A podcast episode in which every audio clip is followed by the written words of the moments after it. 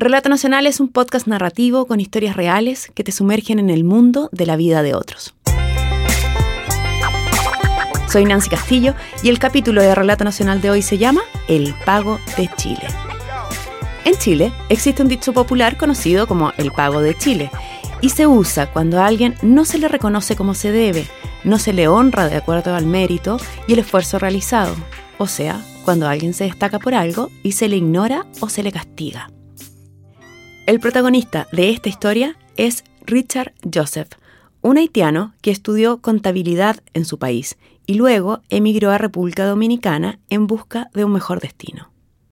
Allá vivió por 10 años y en el 2013, cuando ese país comenzó a limitar la permanencia de haitianos, Richard Joseph sintió que era el momento de volver a partir. Mi nombre es Richard Joseph y lo que yo hago es trabajar en el aeropuerto. Yo estoy en el aeropuerto hace unos tres años, casi tres años, y ya estoy acá hace cuatro años y medio viviendo en Chile. Como Richard cuenta, él trabaja en el counter de una línea aérea en el aeropuerto de Santiago de Chile.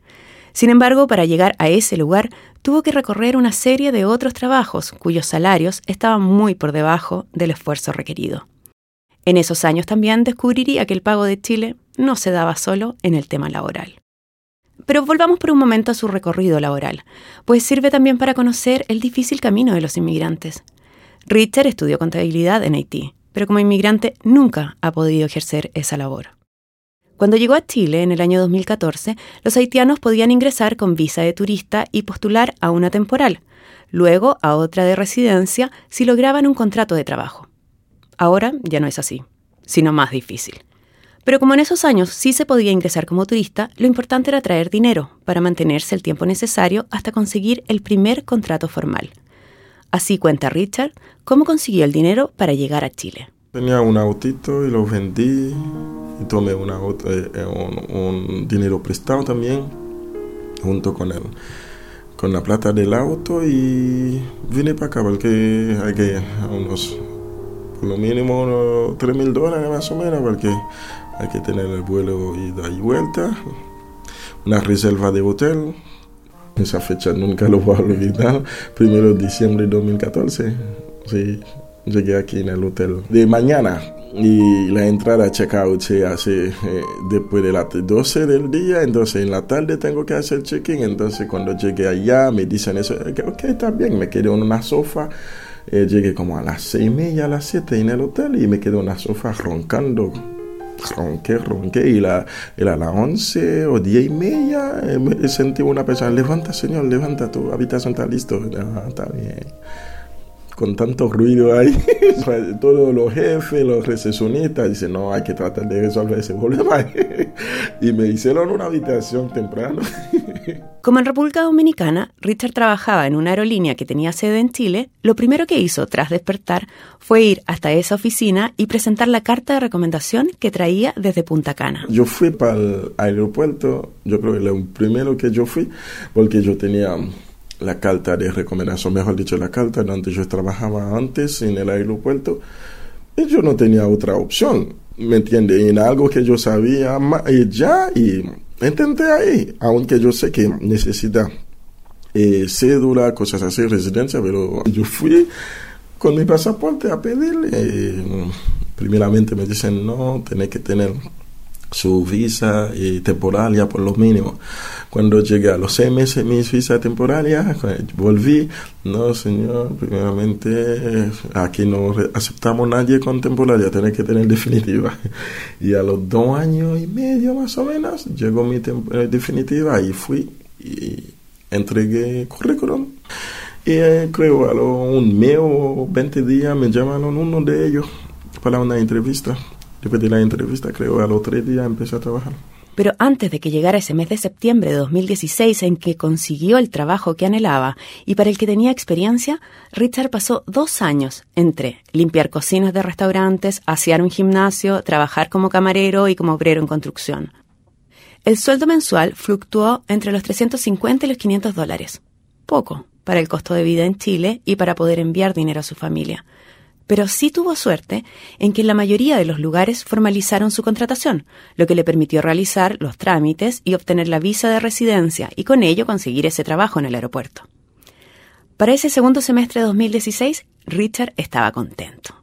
Además, había organizado junto a otros haitianos una fundación llamada Buena Onda, cuyo fin es apoyar la integración de inmigrantes en Santiago. En noviembre del año 2016, Richard iba camino a una reunión de la Fundación Buena Onda cuando un alboroto en la calle llamó su atención. Así lo recuerda. Estaba caminando hacia el edificio cerca del departamento de la municipalidad y yo vi unos, unas personas de color negra, de color negro, no puedo decir si son haitianos, pero había muchos de inmigrantes de color negro corriendo hacia a mí en sentido contrario, yo estaba eh, subiendo y ellos bajando de la calle y con una cara preocupación. Me quedo parado y dije, pero ¿qué pasó? Y al mismo momento cuando llegaron a mi lugar, hacia mí, y entran en un estacionamiento. Por curiosidad entré también. Había unos 10 personas que estaban gritando, levantando la cabeza para gritar a la señora que estaba ya enganchando en la ventana para tirarse. La cara se ve mucha, mucha desesperación, las palabras y todo estaba muy preocupado, toda la gente estaba muy preocupada, se puede ver en la cara de la gente como están gritando, no te tires, piensa a tu familia, a tu vida, a tus hijos. Ese 15 de noviembre, Richard se encontró con una mujer que estaba a punto de saltar desde un noveno piso. Eso me afectó porque veo que la señora no va a perder tiempo para tirarse y pregunté si, ¿por qué no suben arriba para abrir la puerta? A ver si se puede, de sorpresa lo agarran. Me dicen que ya se fueron y la puerta está cerrada por dentro y la señora no quiso abrir la puerta. Cuando me dicen que la puerta está cerrada, yo veo, hay que hacer algo. Como varias otras personas en el lugar, Richard sacó su teléfono celular para grabar lo que sucedía pero otra idea vino a su mente. Creo que ni siquiera yo tuve tiempo para escoger la cámara y me viene en la mente, pero ¿qué vas a grabar ahí? Algo que te va a impedir vivir en tu vida, porque necesitas una imagen así. Es una persona que se va a tirarse de un... Después tú vas a poder ver eso o enseñarlo a otra persona. Así yo pensé, pero si es verdad, eso no iba a servir para nada. Y al contrario, al que sabe, que hacer algo y pregunté por la puerta, me dicen que no. Ahí mismo cuando me dicen que no se puede abrir, yo hay que hacer algo porque ella en su cara dice que no va a perder tiempo, se va a tirarse. Empecé a caminar hacia el muro del edificio para atraparla. Atraparla, amortiguar el golpe de la mujer y evitar así que ella muriera al caer. Eso fue lo que pensó Richard. No pensó en el riesgo que él mismo correría al recibir un cuerpo en caída libre. Simplemente caminó lentamente hasta el borde y abrió sus brazos. En un momento la mujer resbaló del balcón e intentó volver a subir, pero no lo logró. Y en ese exacto segundo, Richard se puso en guardia. Yo digo, Richard, ya llegó la señora, amárate, agárrate fuerte. No sabía qué, cuerpo, qué golpe que yo iba a recibir, pero yo sé no es fácil lo que voy a intentar, pero todo lo que yo tenía en mi mente de dificultad es para que el golpe no sea tan fuerte en el, en el, piso. Pero no es como pensé que su, velocidad, su, su, golpe me pueden hacer algo. No. Concentraba es solamente para que pueda encontrar suficiente para que el golpe que va a recibir no va a ser mucho. Entonces concentré mi pie en el piso y mi brazo así para que sea un solo y llegó en mi brazo el golpe encontró un solo y por eso que me porque me, me encuentro así tan concentrado en todo lugar y el golpe nunca mi brazo lo va a poder recibir el cuerpo con esa velocidad y torció todo que hay uniones torció ahí torció ahí torció ahí mi cuerpo. Así.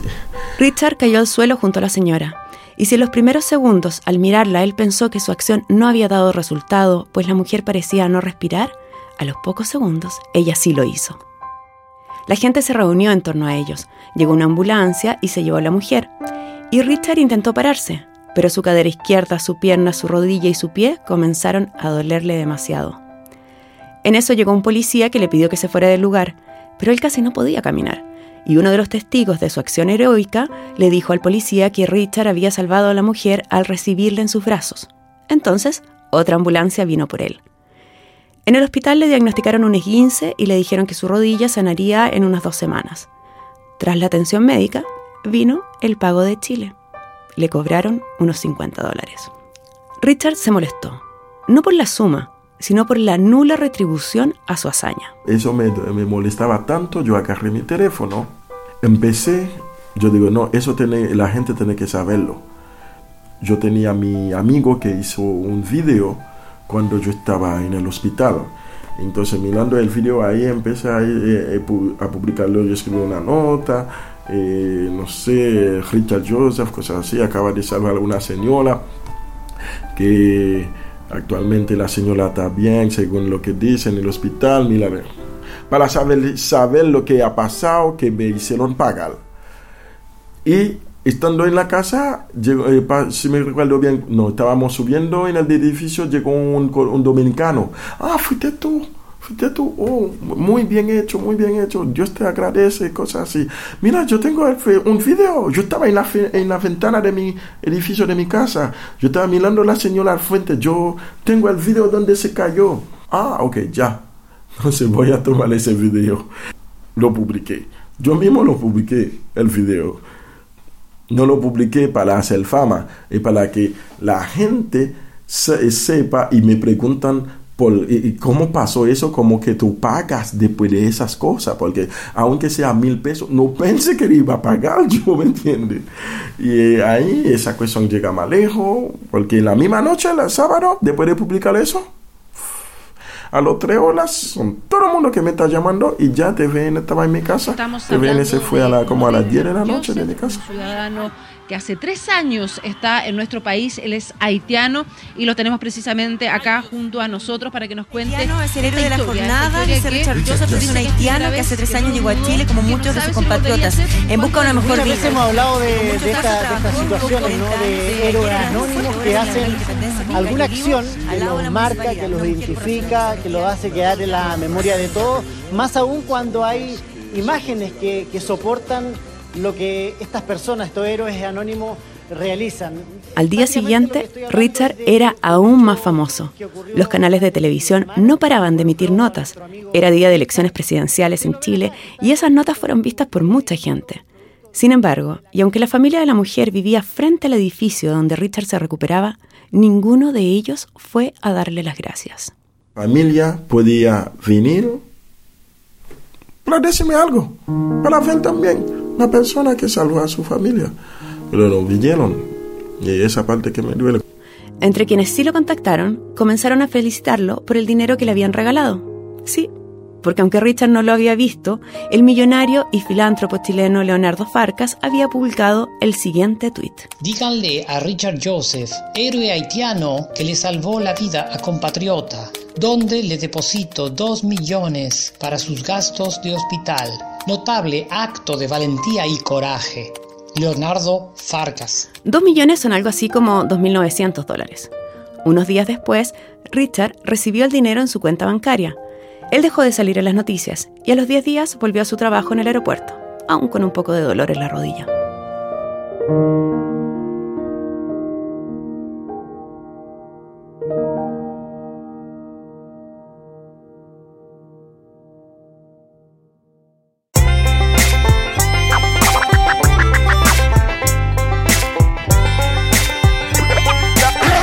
No, no, no, no, no, no. Esta historia no termina así. Dos semanas más tarde, Richard ya tenía una idea sobre en qué invertir el dinero.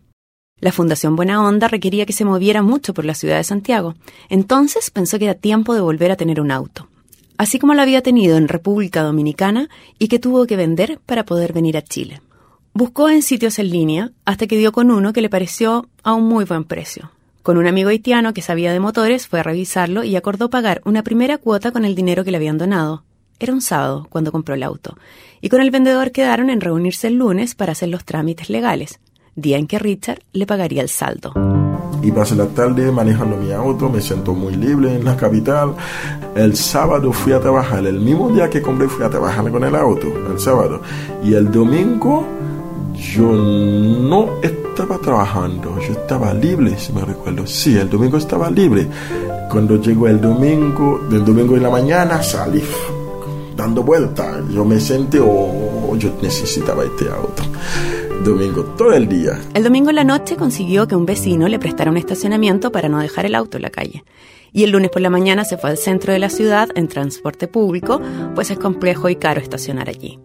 Durante el día llamó y llamó al vendedor para que se reunieran, pero este no le respondió. En la tarde, cuando volvió a su barrio, fue a ver su auto. ¿Y cuál sería su sorpresa cuando no lo vio en el estacionamiento? Pero más sorprendido quedó cuando la vecina le contó por qué no estaba el auto. Así fue el nuevo pago de Chile. ¿Qué pasó? Y entré, tocó la puerta, la señora del, del vecino me dijo, oye vecino, mira lo que pasó. El auto fue un auto robado el dueño viene esta mañana con policía, lo, sacaron acá y llevaron a mi esposo preso. Porque, su, porque algo robado en su casa. ¿Recuerda al haitiano que se hizo conocido por salvar la vida de una mujer que se lanzó desde un edificio? Bueno, esta semana volvió a ser noticia como víctima de una estafa por internet. Leonardo Farcas le regaló dos millones de pesos y con esta plata compró un auto. Lo que no sabía era que el vehículo tenía encargo por robo.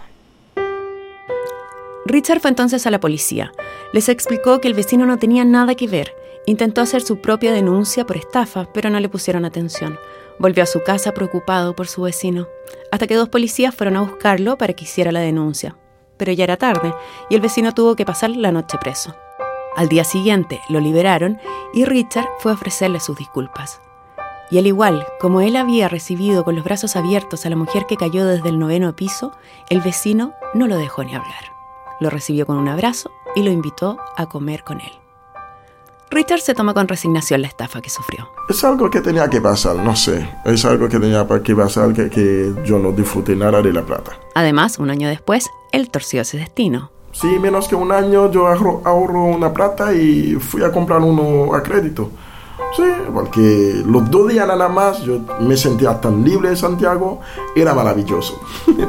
Esta vez, eso sí, no lo compró por internet, sino que en una automotora. Eso para no me pasa lo mismo. ¿Y qué pasó con la mujer que salvó? Él, por lo menos, nunca la volvió a ver.